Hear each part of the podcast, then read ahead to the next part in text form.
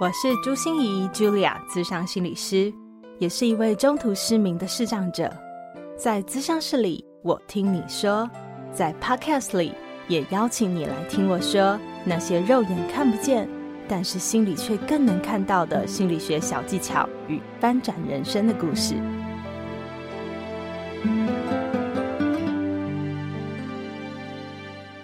Hello，Hello，亲爱的朋友，你好吗？我是朱芯仪，茱莉亚，咨商心理师，欢迎收听朱心怡说心里话。嗯，我们八九月份好像真的过得不太平静哦，一波一波的台风来扰，造成各地有很多的灾害。不晓得现在正在收听我们节目的你，过得一切好吗？真心的希望我们所有的人都能够身心安顿哦，好好的安在这里。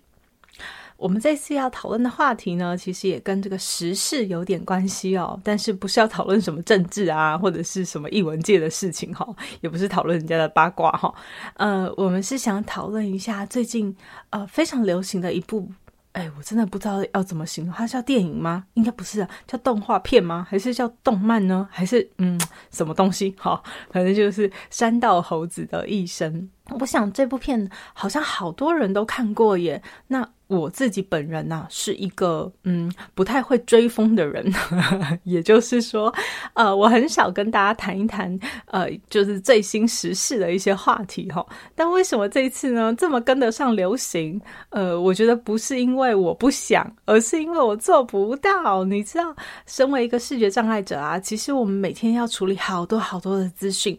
那虽然很多的资讯真的都是无障碍的，可是我们的时效性或者是我们。我们需要阅读他们，我们需要了解他们的时间总是要花得比别人长，所以我们的资讯量总是要取舍过了以后，好，我们才会把它消化咀嚼，要不然自己会真的像无头苍蝇一样。所以，嗯，并不是我不愿意跟大家分享时事，而是 我常常跟不上啊。好，那这次呢，是因为我的团队啊，就是我真的觉得朱心怡团队真的非常优秀，他们就提供给我这个山道猴子的一生，然后给。给我做了很多的剧情简介，还跟我讲说他们觉得可以探讨的主题会是什么？不晓得诶，你有没有看过这一部片哦？呃，这部片大致其实是在讲说一个年轻人，他不是一个坏人，他也不是一个存心要做坏事的人，但是他的下场真的非常坏。为什么会非常坏呢？因为他不停的自我膨胀，被他的虚荣心吞噬了。呃，所以的确，我们这一集真的就是要来谈谈虚荣心这一件事情。我们用山道猴子的一生，呃，这部片来好好的看一看到底我们的虚荣心是发生了什么回事。什么是虚荣心呢？然后我们要怎么跟虚荣心相处啊？它真的是一个坏东西吗？然后，呃，虚荣心产生的原因又是什么？那我们想要摆脱它，有可能吗？嗯，就让我们这一集一起来探索喽。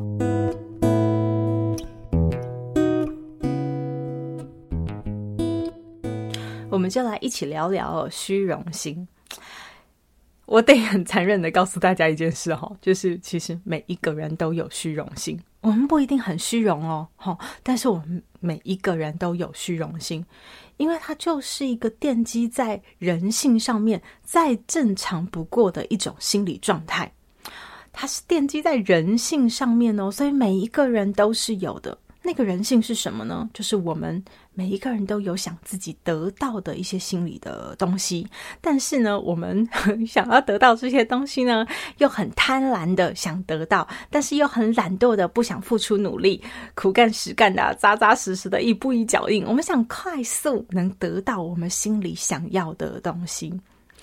应该很好理解齁，就是说，呃，我们能躺着就不想坐着嘛，能坐着就不想站着嘛，是什么？站着就不想要跑步嘛，对，就是我们很懒得花力气，但是我们想要得到心里的东西。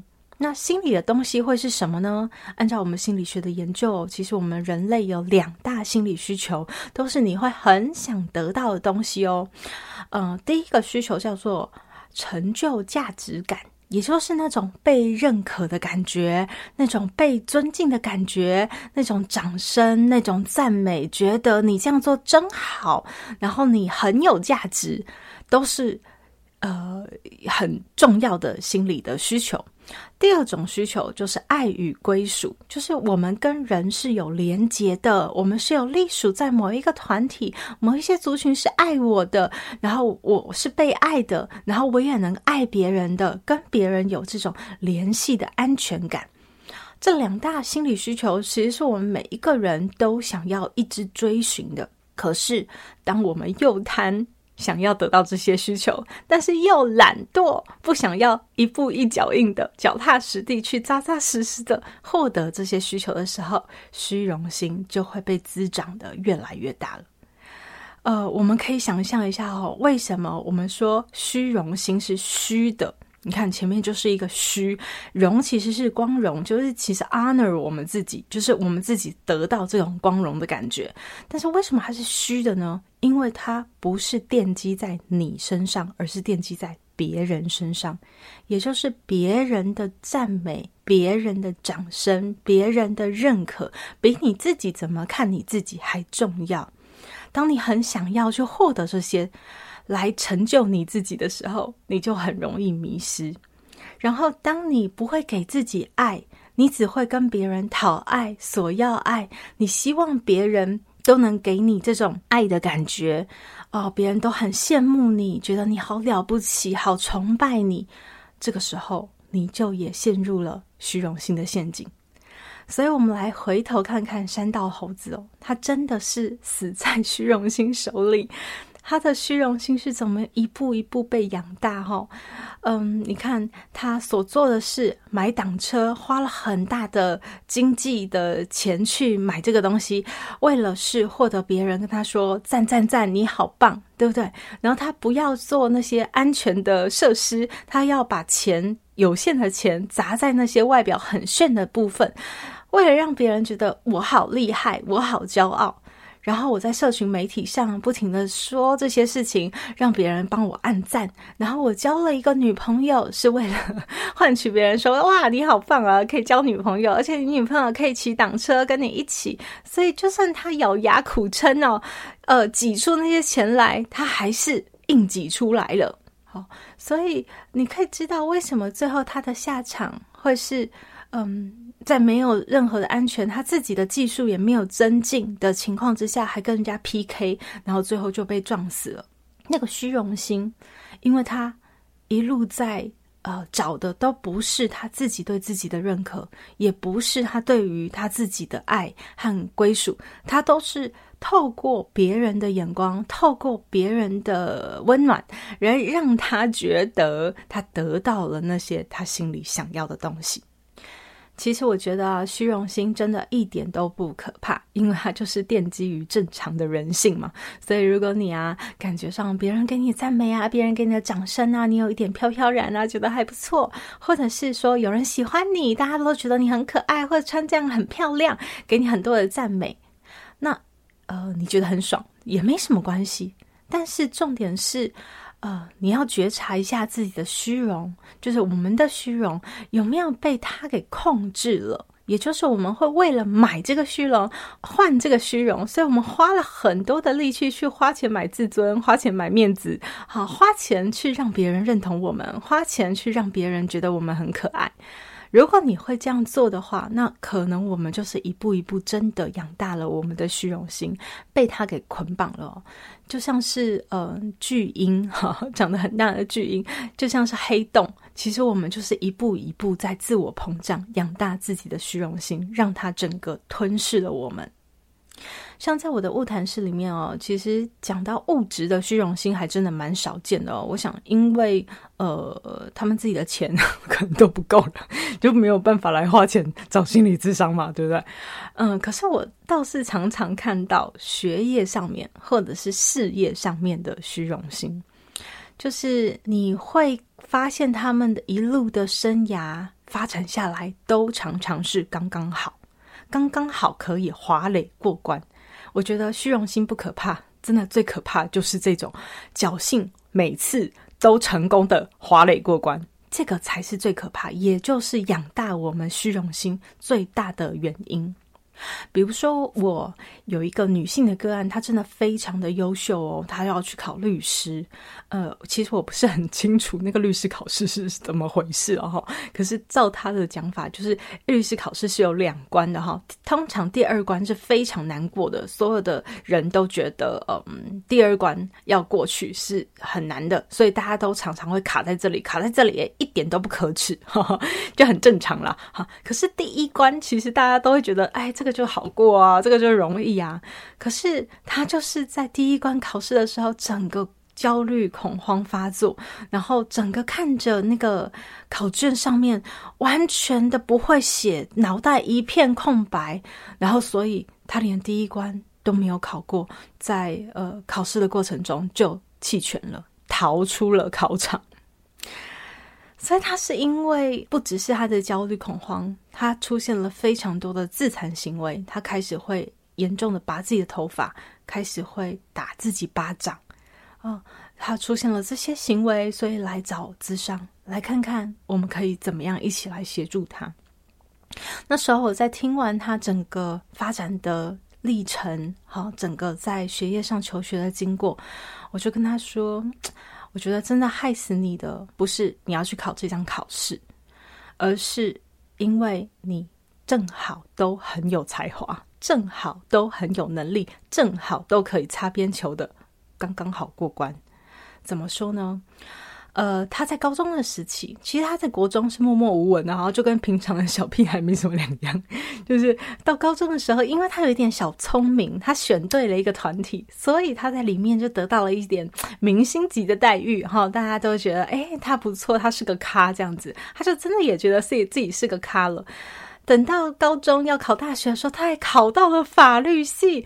我跟你讲，这对全家来说真的是光耀门楣啊！以前看不起他的所有人都看得起他了，都觉得哇塞，怎么考到了法律系？他就觉得自己也真的是啊、好侥幸哦。其实他有很多科都考不好，可是他就是很侥幸的，居然就考到了法律系。谁管你是考到最后一名的，还是 考到第一名的？反正就是进去了嘛。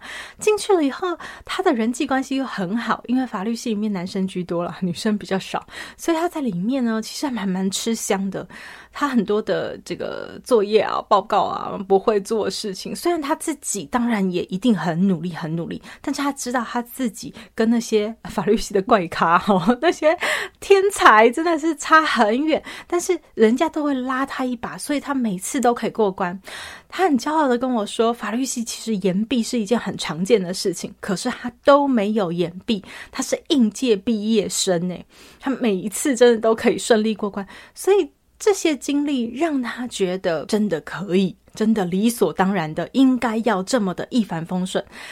但是你知道，他自己就知道，其实我不是凭实力，我不是真的有这么强烈的三两三，而是我靠着好多的小聪明，好多的。能耐，有一点人际关系的手腕，然后有一点呃，这个呃，能够去塞奶的方法，好，所以得到了我想要的结果。可是我会误以为，误以为那个结果是理所当然，是属于我的。我会觉得那个就是刚刚好而已。但是其实一点都不刚刚好，就是因为有好几次能够让你滑垒成功的经验，所以你就会以为那个叫唾手可得，那个叫做你应该，所以他现在才会产生那么大的焦虑，这么大的挫折，他放不下自己。原来我不应该，原来我没有拿到这些 考试才是叫做合理呀，才是叫做刚刚好而已啊。所以我想要说的是，我觉得如果你发现自己有一点虚荣，哦，发现自己有一点被虚荣心绑架的感觉，那其实一方面我们要想一想，我们要怎么样看可以松绑。等一下我会跟大家分享哈。可是，一方面你也要跟自己讲，哎，这代表我太好了，因为我有点小聪明啊，代表我还有点才华，代表我还有点能力，然后就直接可以滑垒成功哈。就是一次又一次的滑垒成功，让我们就会食髓知味，虚荣心就会不断的自我膨胀。回到山道猴子的一生，我们就会发现他的自我膨胀也就是这样被养起来的！你看，他刚刚好，他的经济一点都不富裕，可他刚刚好可以买到一个挡车，刚刚好就可以让他虚有其表，对不对？刚刚好得到了一个女朋友，刚刚好在网络上还得到了别人的暗赞，刚刚好，就算他省吃俭用，每天吃泡面，他还是可以。付得起钱让女友去买挡车，去拉风一阵子，哇塞，很多的刚刚好，然后最后他还可以刚刚好借得到钱哦。所以我告诉各位，如果你发现你的身旁哦有一些家人的朋友可能被虚荣心绑架了，所以他一直需要钱来周转他自己的经济状况，或者他想要购买东西。我知道不借他会是一个非常残忍的事情，可是你知道你现在不残忍，以后他就会被黑洞吞噬。好，赶快在现在的时候就让他借不到钱，就不会让他一直刚刚好的可以一直无止境的养大他自己的虚荣，然后最后被黑洞给淹没掉。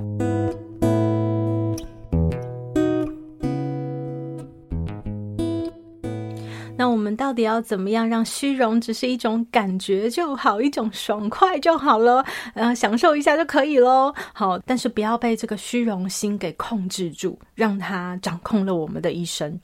嗯，我以下有简短的三个方法来提供给大家参考看看哈。啊、第一个当然是老生常谈啦，叫做觉察。哎，可是大家不要小看这个东西哦，去承认自己又贪又懒，实在是一件很痛苦的事情哦。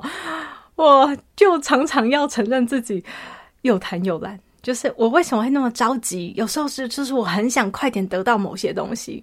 当我发现我自己迷失在掌声中的时候，哇，要把自己从粉红泡泡里面搓醒，还真的是蛮痛的哦。就是啊，告诉自己其实。其实，其实我有的是什么，是我自己知道的啊！别人赞美我、掌声我，其实我不要迷失在这里面，真的很难很难，我知道很难。好，可是这真的是很痛，但是我们必须得承认的第一步，当你发现别人的声音比你的重要。别人的认可，别人怎么说，别人怎么看，都比你怎么看自己更重要。当你发现自己穿的衣服不是自己爽就好哦，不是自己觉得哎，我今天这样穿的很好，而是你需要靠别人告诉你说，哦，你今天穿的好棒哦，你今天怎么哪里买的啊，这么棒。当你发现你很贪婪的享受着、咀嚼着、吸食着这些感觉的时候，就非常有危险喽。然后，如果你也发现自己吸食着别人的爱、别人的归属感的时候，比如说，不管是你因为讨爱，所以会委曲求全啊，我觉得别人给我爱就好，别人给我爱就好，或者是你会情绪勒索去要挟别人，那这些都是你在开始助长你的虚荣心，就是你会让自己慢慢的变成不是你的样子。好，所以这几个都请大家要注意一下，就是觉察自己到底有没有发生这样的状况，然后诚实面对自己。你不需要跟别人说嘛，哈，对不对？你也不一定要像个像 Podcast 里面，我跟大家承认我 有又贪又懒的时候，但是你自己要很诚实的面对自己。那第二个方法呢，就是你要把焦点拉回到你身上。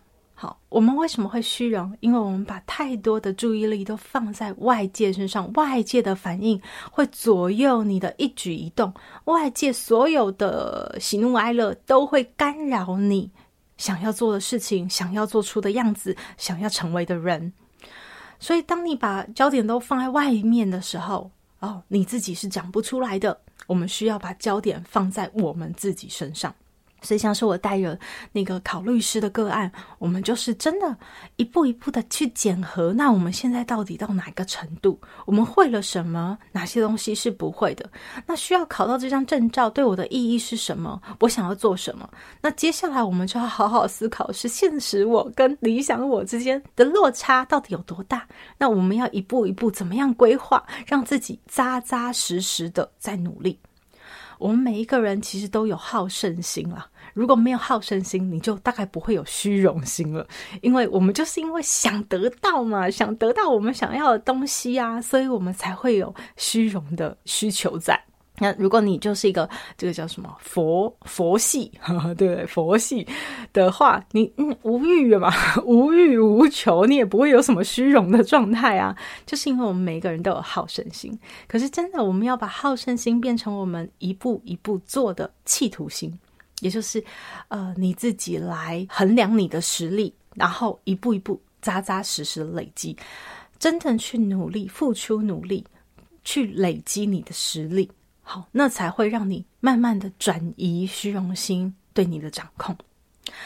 那第三个呢，就是我们要回到自己身上嘛。我刚才说虚荣心真的不可耻嘛，因为我们每一个人都有很正常的人性。但是很重要的是，我们要长出我们自己对自己的评价，而不是让别人来评价我们。所以很多文章或很多的影音视频或者是音频，像是我们朱心怡说心里话，好，现在就是一个夜配时间哈，就就是我我真的很鼓励大家多听听这些东西，好，因为呃，那都会让你。长出你自己的内在价值，你的认可是靠内在决定。比如说，像我自己的 podcast 里面哦，我们在谈那个认同，或者是在谈这个自己给自己这个成就和价值的时候，我们就谈了很多啊。比如说，怎么样给自己那个稻草里找黄金，就算做不好了一点点，可是你也看到自己的好，或是你怎么看到自己的进展，每一步的进展，你怎么给自己鼓励？对不对？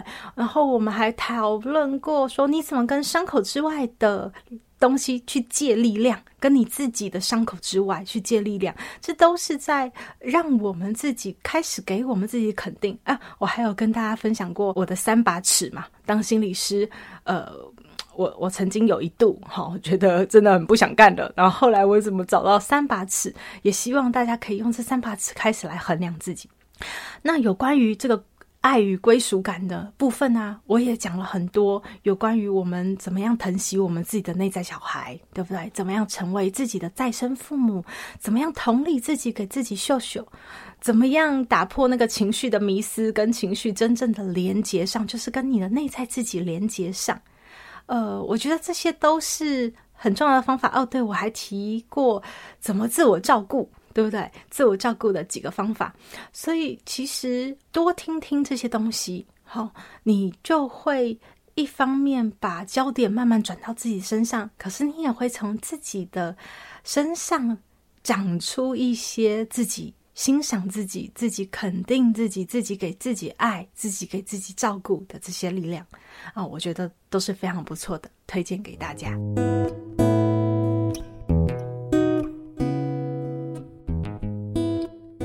好啊，好啊，谈完了虚荣心，现在真的要讲一件非常虚荣的事情啊，就是我们有一个大客户来赞助我们了。好啊，谢谢 Winnie 哦，真的是看到你的金额，我非常感动。大家要不要猜猜看，这个大客户抖内了多少钱给我们？而且他是选那个不计代价、不求回报的干爹干妈自由赞助哦。好，所以大家猜猜看。你知道吗？我要公布答案了，两万元。是的，你没听错，两万元。我觉得一千都已经很了不起了啊，两万元，这个是什么数字啊？我当下当然马上就立马，就是一定要大大的感谢我们这位维尼大客户哦，大爷很可爱，他马上要回讯跟我说，他说啊。那我跟你讲，你一定要许愿，我以后会赚大钱，然后我用新台币砸，就是来狂砸你们这么优质的团队哦。啊，我也跟他说，放心放心，我一定会在空中帮你许愿，让大家一起来帮你集气，祝你以后真的会赚大钱，一定要砸死我们哦。对，就是希望我们到时候被新台币给淹没哇，那我们可以做超多的事诶，谢谢你的两万元。我我其实很想说哈，就是我我觉得维尼真的太了不起，就是这个心胸和这个气度真的是很很不同凡响。但是我也想告诉大家一件事哈，就是很多人都很怕自己流失了，就流失了。比如说抖内两万欧元，嗯，好像我就是白白的给了你两万元，但是你知道吗？这个能量绝对是哎，不知道大家有没有相信能量学哦？但是我真的很相信，这个宇宙中是有能量的，就是它是不停的在循环和流动的。当我们愿意给的时候，那代表是我们有一种心态，就是我们是得得到的，我们是有福气的人，我们是有能力的人，我们觉得可以再拿回来两万元以上的钱，所以我们很敢给，因为我们知道我们会得。我也发现自己近年来哈，越来越敢占人家便宜，也越来越敢让人家占便宜，因为我觉得占人家的便宜哈，就是一方面让人家有 do me a favor 的感觉，对不对？然后另外是我也相信我会回报他。那就算我没有办法回报他，我也相信老天一定会帮我回报他。那我也很敢被人家呃占便宜，因为我觉得我被占便宜，老天也一定会补给我啊。对，老天一定会补给我。所以嗯，这有什么问题呢？但是我真的还没有威尼那么大手笔，好，一次就两万元。我们再一次谢谢这位。不计回报、不求任何代价的干妈，谢谢你。那我之前有说嘛，就是我开始就是每一集的最后都会来简短回答一下大家的提问，鼓励你可以在我的 Apple Podcast 给我五星的评价，并且给我留言回馈，那我就会在里面抽不同的问题。嗯、那如果你只有 Enjoy 手机的话，也欢迎你在 Firstory 上面给我留言哦。好，然后我就会来努力回答你的问题。那我们这次要回答的问题是 Karen，她在九月五号的时候。在我们的 EP 一百五十七，在职场里受尽委屈，试着让敌人转化成好队友这一篇，我其实是在谈职场霸凌呵呵 的这个这一集下面，他在 Firstory 上面留言说：“谢谢这一集的分享，想询问一下，呃，如果遇到了主管的情绪勒索，好心累怎么办？但到所有地方都可能会遇到这种事啊，不知如何是好。”该怎么做才能好好抽身，不被影响呢？啊，这个问题实在是一个不容易的问题哈，我就隔空抓药一下哈，因为我想你谈的是情绪勒索。呃，所以 Karen 应该不会是被明着勒索，因为在职场里面其实很容易明着勒索。明着勒索的意思就是，呃，就扣你薪水啊，就不给你奖金啊，就呃不让你休假什么什么之类的吧，就是明着勒索。那如果是情绪勒索的话，情绪勒索其实是有一些特性的哈，比如说主管是用他的情绪来勒索你的情绪。我们来想想看哈，主管的情绪可以勒索你的情绪是什么样的状况呢？比如说，我揣摩一下哈，就是主管可能会说：“哦，Karen，你这样让我太失望了，你怎么会是这样的一个人呢？”或者是主管会跟你说：“我辛辛苦苦栽培了你那么久，你怎么给我表现成这样？”或者是跟你主管会跟你讲说：“你没看到你的同事都已经忙成这样了吗？”你一点都不会想帮忙吗？你不会留下来帮他们一下加班吗？你这样还有没有团队精神呢？这些都其实是在情绪勒索的话，就是他是用他的情绪来让你产生另外一种情绪，叫做罪恶感，就是你会觉得。好像我真的是 很有罪恶感，我让你失望了，我对不起你，我让你栽培我那么久，然后我觉得，呃，我居然没有好表现，我真的对不起你，或者是我没有留下来帮团队，可是我其实已经很早就说我那天有事，我一定要请请假，可是我还是觉得我好像很对不起你，你被勒索的东西叫做罪恶感，所以最重要的一件事情哈，就是要好好的思考一下自己的罪恶感，因为如果你想抽身的话。你必须得去把自己的罪恶感，就是你无法管住别人不情绪勒索你啦，你只能管住自己不被勒索。所以第一件事情就是你一定要好好想清楚你的罪恶感，就是呃，我我表现的够好了吗？我表现已经合合于一个我觉得负责任的员工，或者我觉得一个应该有的态度了吗？我是不是都已经符合了？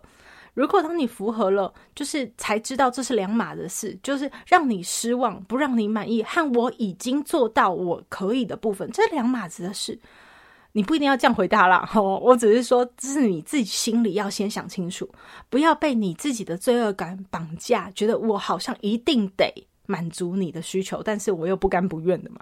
好，所以第一个是你的罪恶感一定要脱钩。好，第二件事情就是。呃，所有的情绪勒索其实都在教我们这样的一件事啊，就是呃，当你觉察自己，你的罪恶感可以被松绑，你可以比较正大光明的时候，可是呢，那个现实的状况有时候不会让你能够马上抽身的，因为情绪勒索就一定是那个五步已经形成了，也就是哎，很像我们今天这一集讲的虚荣心啊，它已经被喂养出来了，养大了，也就是他进一步你就会退一步，他进一步你就会退一步，这个模式已经出来了，所以主管会习惯性的情绪勒索你，因为他知道他进一步，你就会退一步。好，所以在现实状况之下，我们常常会用一些缓兵之计，就是你不会想得罪你的主管嘛。好，可是你会用一些缓兵之计，比如说，呃，好，这件事非常非常重要。好，老板让我考虑一下，我明天再回复你。或者是你会说，哦，对不起，我先 上个洗手间，我现在尿急，好像有点无法思考。或者是，呃，我们先喝杯水。